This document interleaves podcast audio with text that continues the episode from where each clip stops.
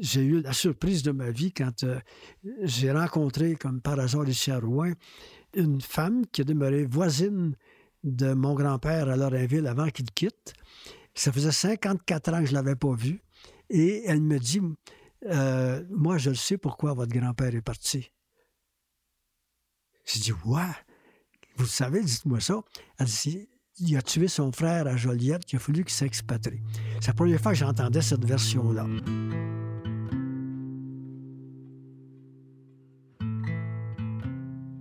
En 1914, à Lorrainville, au Témiscamingue, Pete Bellumeur, qui est un des personnages importants dans le comté du Témiscamingue, Pete Bellumeur fout le camp. Il disparaît, on ne sait pas où il est. C'est pas un gars qu'on pense qu'il a pu allé se cacher pour se suicider. C'est le mystère complet.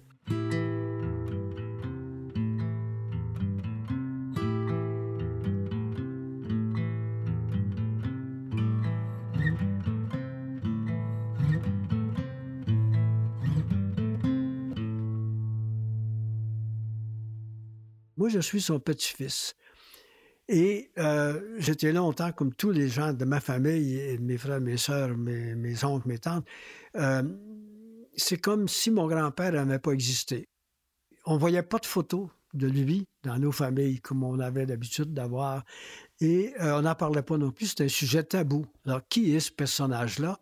Ben moi, je l'ai découvert très tardivement parce qu'il y a des lettres qui ont été trouvées dans un grenier à Montréal chez une femme qui ne savait même pas que les lettres étaient cachées là.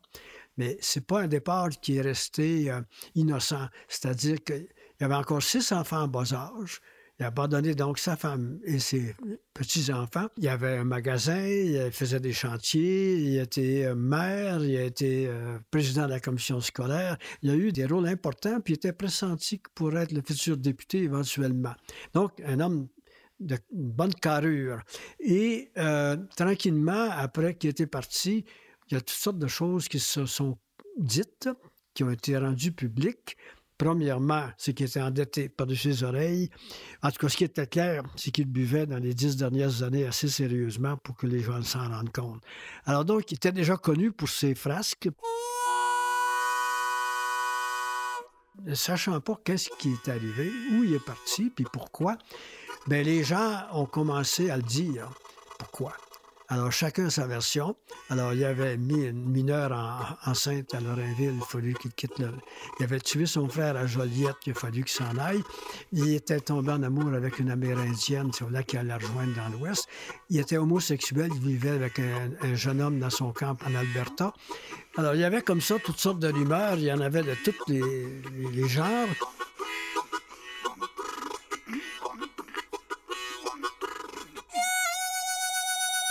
Ne sachant pas ce qui est arrivé, les gens inventent des raisons, puis chacun les croit, puis ils croient les meilleures.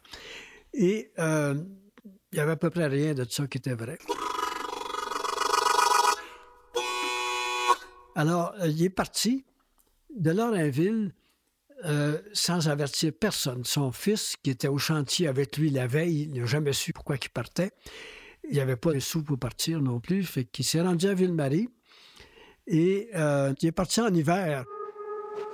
Il a quitté le chantier dans lequel il était contremaître lui-même, c'est son chantier, et il est parti avec un cheval, puis une petite voiture, comme on avait dans le temps, puis il a traversé le lac Témiscamingue sur les glaces, et il a vendu son cheval, rendu à Hillbury, son manteau de fourrure, pour pouvoir payer son billet de train pour se rendre dans l'Ouest une dépossession complète pour Pete Benimer. Ça départir de son manteau de fourrure, c'était un signe de richesse dans le temps. Mais en même temps, son cheval, il devait l'aimer comme un membre de la famille parce qu'il était un grand amour des chevaux, Pete Benimer.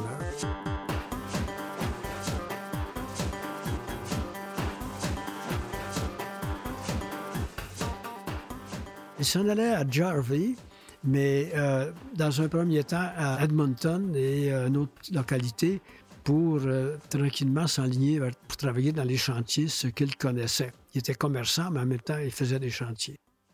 Il voulait, lui, rester dans l'ombre et euh, rester à l'écart, puis être pas connu, probablement à cause de ses dettes, ou à cause aussi de sa réputation, ou à cause de sa honte qu'il avait de laisser sa famille. Il avait 13 enfants quand même encore. Il est 6 en bas âge, puis il n'aurait jamais envoyé d'argent à sa femme pour les faire vivre, etc. Donc, puis il disait, lui, c'était parce qu'il voulait payer ses dettes avant de mourir pour ne pas aller en enfer. Donc, Pitt était un personnage euh, qui ne laissait pas les gens indifférents. Mais quand on a euh, su tranquillement dans la famille qui était retrouvée, ils ont commencé à correspondre avec leur père, mais ils ont gardé cette correspondance-là secrète pour pas qu'il soit découvert. Lui, c'est la demande qu'il a faite en, en écrivant Dites pas où je suis.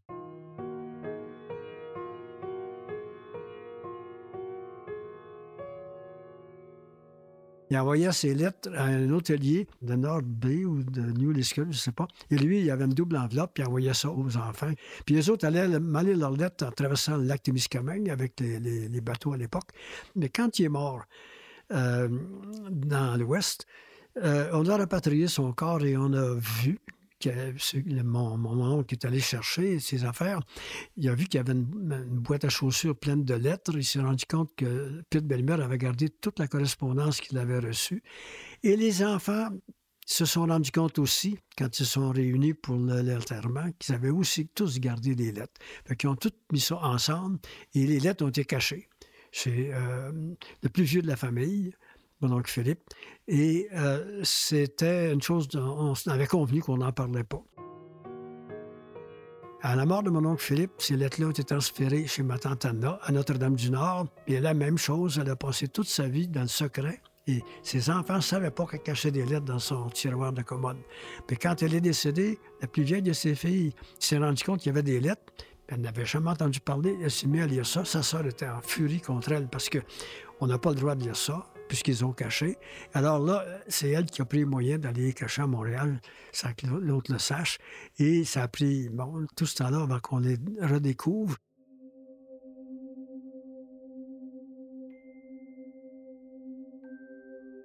Dans le paquet de lettres qui a été retrouvé, il y avait heureusement la première lettre que Pitt a écrite à sa fille après qu'il a été rejoint par Eva, ma tante, et il lui écrit ceci. Ma chère enfant, tu m'as dit que votre douleur était grande lorsque vous avez appris mon départ et qu'elle l'est encore tous les jours.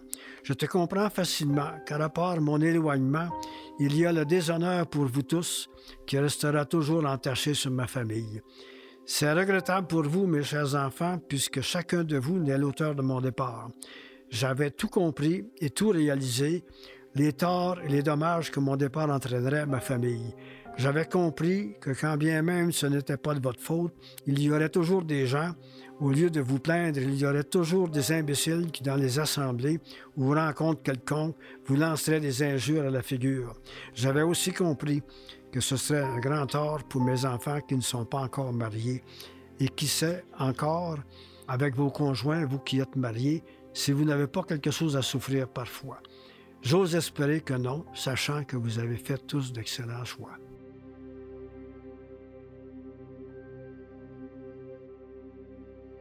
Alors, ces lettres-là ont été découvertes pas par moi, mais par un cousin. Et lui, il n'en revenait pas quand il ça entre les mains, puis il m'a appelé, puis il dit J'ai quelque chose à te montrer. Puis euh, quand j'ai lu ça, j'ai passé la nuit là-dedans. C'était un vrai roman. Alors, j'ai pensé qu'on pouvait rendre ça public. Et là, tous les malaises qu'il y avait eu à l'époque, quand il est parti, il ne fallait pas parler de lui, puis il fallait garder ça entre nous autres, là, ce mécréant-là qui a abandonné sa femme, qui buvait, puis euh, qui était pourtant un personnage important. Et là, ça a tout rebondi encore. même une de mes tantes, la sœur de ma mère, à qui je disais euh, que je n'étais pas publier ces lettres-là, était en furie contre moi. Faut pas faire ça, faut pas remettre ça dans la circulation. Qu'est-ce que tu penses de, mettre encore euh, la honte dans la famille avec ces lettres-là et tout? Parce qu'elle ne pouvait pas accepter qu'on reparle encore de ce phénomène-là, de ce personnage déchu dans le Témiscamingue.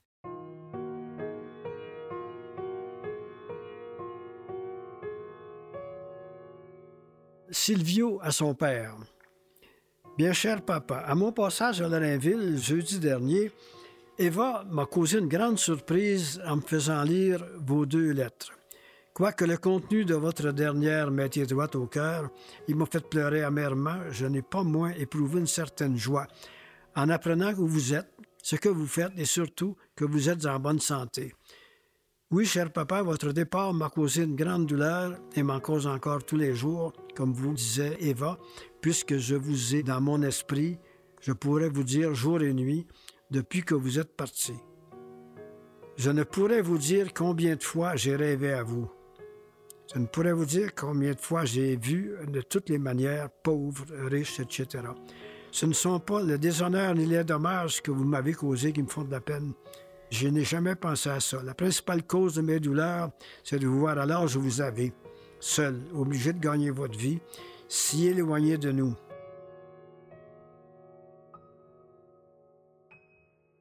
La première chose qui m'a frappé, moi, c'est l'amour de ses enfants pour leur père, alors qu'il aurait eu toutes les raisons de le détester.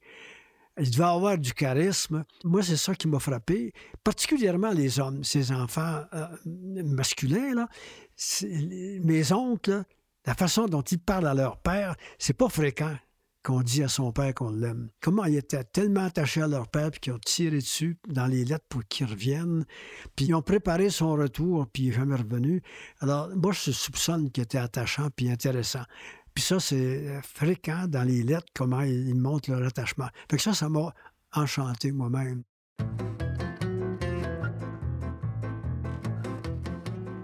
J'ai commencé à comprendre après quelques lettres ce qui pouvait être une piste pour comprendre son départ.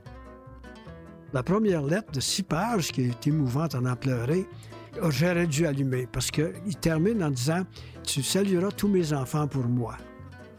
Il dit ça à sa plus vieille des filles à qui il envoie la réponse. Puis il dit pas de saluer sa femme. Tous les six plus vieux répondent dans une semaine après qu'ils ont eu une première lettre de leur père.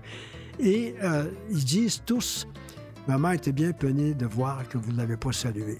Alors, on a l'invitation, donc, à Pitt à faire quelque chose, puis à, se faire pardonner un peu euh, quelque chose aussi, ou à pardonner à elle, peu importe. Dans les correspondances qui suivent, ça revient régulièrement. Là, on comprend qu'il y a un problème entre les deux, puis majeur. Lui, il refuse d'y écrire, elle, elle refuse d'y écrire, puis ils disent par personne interposée, c'est à lui de m'écrire parce que c'est lui qui est parti, puis elle, lui, il disait, ben, je suis parti, c'est à cause de toi, c'est à toi de m'écrire. Fait qu'ils finissent par se rejoindre. Il y a une première lettre qu'on n'a pas, qui est perdue à tout jamais, et euh, une réponse à cette première lettre qu'on a partiellement. Et il y a eu deux, trois lettres comme ça. Puis finalement, la dernière, où Pitt dit à sa femme euh, Je ne t'écrirai plus. On n'est pas pour continuer à chicaner par correspondance, j'en ai eu assez. Et euh, ça arrête là. Il n'y a plus de correspondance entre les deux.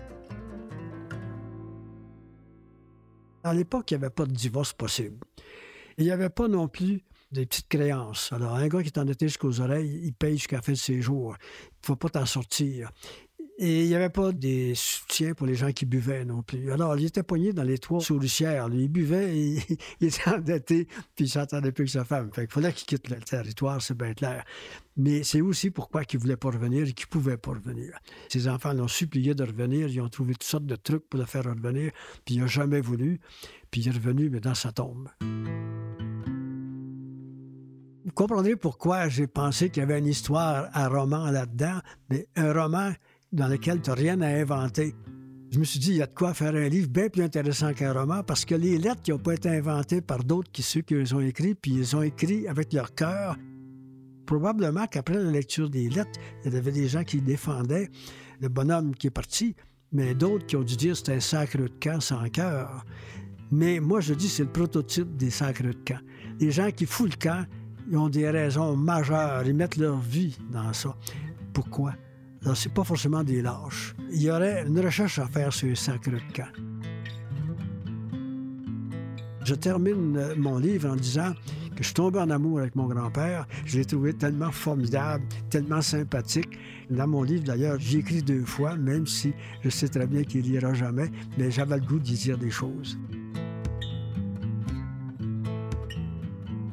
Je pense que ce personnage-là avait bien des comportements pas acceptable dans l'époque surtout. Mais euh, je suis prêt à lui pardonner tout ça.